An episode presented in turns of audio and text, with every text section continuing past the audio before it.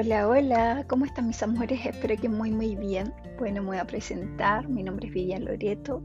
Aquí yo estoy para guiarte, acompañarte en este sentir, en esta conexión de nuestra sabiduría interna, de nuestra profundización del ser, esa maravillosa conexión con la divinidad que tenemos dentro, con nuestro amor propio, con activar esa diosa, con activar ese Dios, a base de cuestionamientos, de reflexiones, donde vamos a estar también generando esos espacios nutritivos y también expansivos, ¿no? Que es tan, tan importante. Mi recorrido es tan, ha sido de tan pequeña, desde los 3, 4 años. Mi historia comenzó cuando comencé a ver a mi abuelo sin saber que era mi abuelo.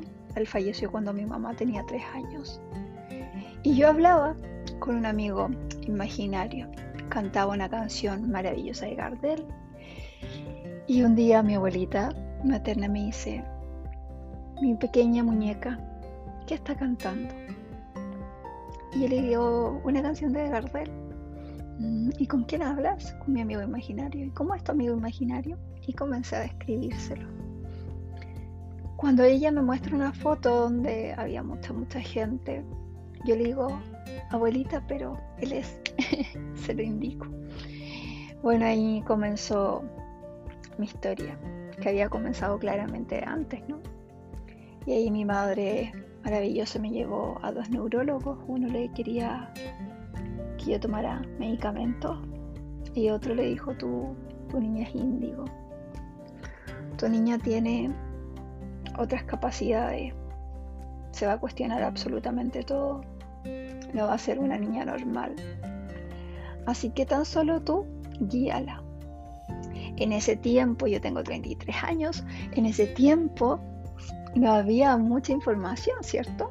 Entonces fue un camino largo, un camino en el cual yo veía otros seres, tenía telepatía con animales, con otros seres sintientes. Sufrí mucho bullying cuando era niña. A los 7 años, 6, 7 años me pasó un episodio de abuso de un profesor, el cual ha sido un proceso de sanación, un proceso de curación, donde también hay yo generé conflicto con mi padre, con mi hermano en cierta forma, porque le tenía mucho miedo a los hombres, ¿no?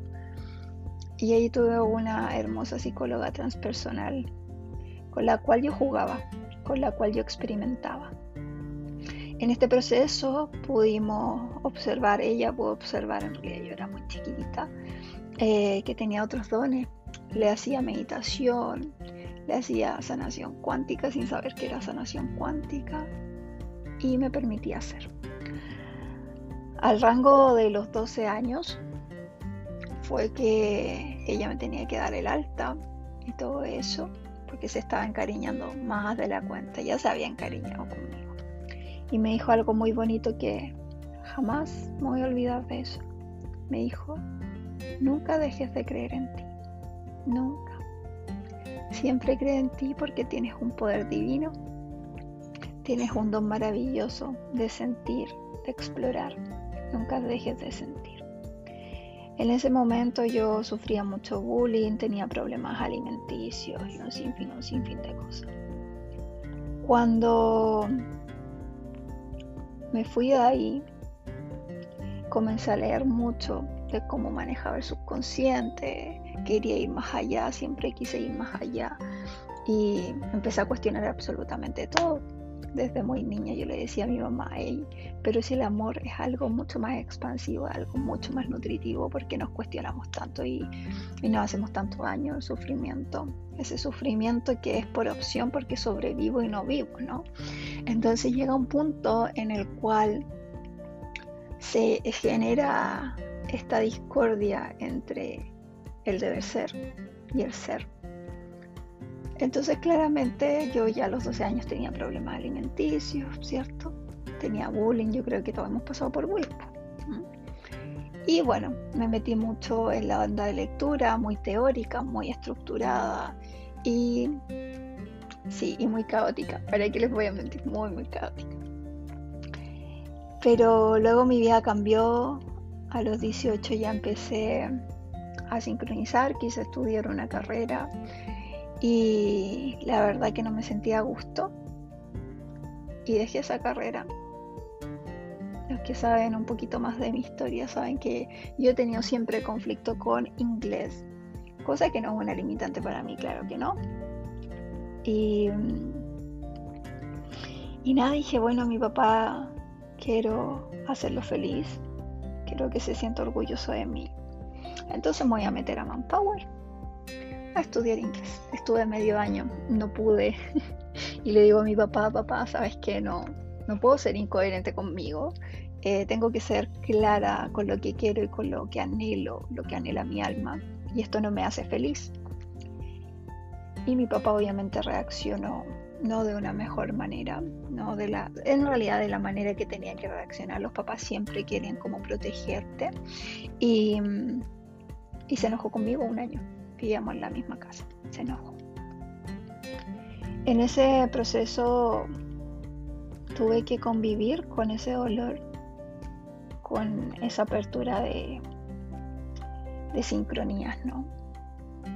Y bueno, después decidí entrar a naturopatía.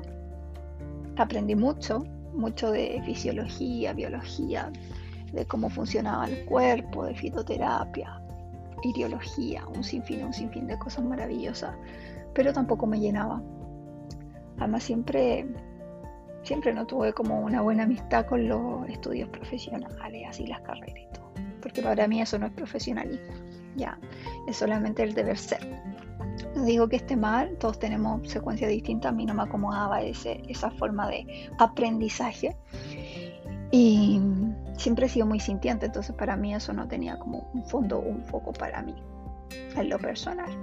Ya. Entonces llegó a un punto en el cual digo, bueno, ¿qué hago ahora? ¿Cierto? ¿Qué hago ahora? Y ahí empecé a estudiar un sinfín de cosas que fue, bueno, regresiones, registros acá, chicos, hipnosis, programación neurolingüística, terapia floral, distintos tipos de terapia floral y cirugía energética, estructura del aura, biogeometría, eh, todo lo que tiene que ver con la totalidad del ser, del ser humano y del ser. Y bueno, llegó a los 23 años un episodio en mi vida que marcó un antes y un después, que fue la pérdida de mi hijo. Estaba embarazada, tenía cuatro meses y medio. Y en eso se me cayó el mundo. Si antes se me había caído, en ese momento fue un, dolor muy gigante, un dolor en el cual fue muy mágico. Hoy en día lo agradezco porque gracias a eso estoy haciendo ojos de miel y estoy ayudando a otras personas, a los que están aquí escuchando también. Y mi hijo fue un gran, una gran bendición. Yo todo este proceso lo viví sola. Eh, la pareja de ese entonces no estábamos juntos y la verdad que fue perfecto porque fue mucho, mucho aprendizaje, mucha conexión con mi interior, con mi poder divino. Y mi hijo fue tan dulce, tan dulce, que tuvimos dos sueños. El primer sueño fue que me dijo cómo tenía que cuidar mi cuerpo que tenía que comer y todo, y el segundo sueño fue para despedirse, ¿no? Y me dijo, tú eres una mujer dulce, no mereces menos que eso. Quiero que te conectes con tu poder, con esa dulzura. Yo vine solamente aquí a que te sintieras, a que volvieras a tu centro, a que volvieras a esas maestrías del amor cuando mi hijo me dijo eso y después yo tuve a los dos días dolores. Y saber que estaba muerto fue algo muy muy potente en mi vida. En ese entonces mi mundo se vino abajo. Yo estaba con un sobrepeso gigante y estuve con psicólogo, nutricionista, personal trainer, un sinfín de cosas. Y yo, nada, no bajaba, pasaba absolutamente nada. Hasta que fui a donde una medium. Esa medium me ayudó mucho a hacerme responsable de mí, a generar otro tipo de vibración. Y bueno, bajé junto con ella también. Y bueno, pasaron episodios también un poco extensos que no les voy a aburrir con eso. Pero luego eh, eso me hizo conectar. Y a creer en mi poder, en mi valor, en la importancia, en la importancia que tiene el ser uno y el no rechazarse. Hace cuatro años y meses falleció mi abuelita Matilde, que me decía muñeca de porcelana por mi piel. Y, y fue un desafío porque con ella teníamos conversaciones súper profundas. Mi abuelita, si bien no creía en estas cosas, ella creía en mí. y la verdad que todo el episodio de su, de su enfermedad, de lo que, de lo que vivió y todo, eh, parte fundamental fue prepararla para que trascendiera. Ahí fue mi, mi tercera vez ya que había vivió una muerte de alguien cercano. Mi hijo, un amigo y mi abuela. Con mi abuela fue distinto porque fue una preparación, fue un estar en presencia absoluta con ella. Y lo más mágico es que ella nunca se olvidaba de mí, se olvidaba de otras cosas, pero nunca se olvidaba de mí o de mi familia. Tenía una, una sincronía preciosa ella independiente que era súper machista. Pero era muy, muy dulce mi abuela. Y ella me dijo antes de, yo sentí el último día que la iba a ver en vida. Y me dijo, siempre voy a estar ahí. Nunca te olvides de eso. Te amo mi muñeca de porcelana. Te merece absolutamente lo mejor Perdóname si te herí en comentarios que te hice cuando eras niña, pero te amo. Al otro día me pasó algo muy loco. Sentí una brisa, sentí su olor. Y le digo a mi madre, mamá, mi abuelita falleció. Me dice no. Y recibimos una llamada y había fallecido. Yo la sentí cuando ella dio su último suspiro. Yo me hice la fuerte. En realidad no quería llorarla, porque yo sabía que la muerte era como un trascender. Y para mí era como, mi abuelita trascendió, qué rico, ¿no? Está en otro lugar, está sana, está bien.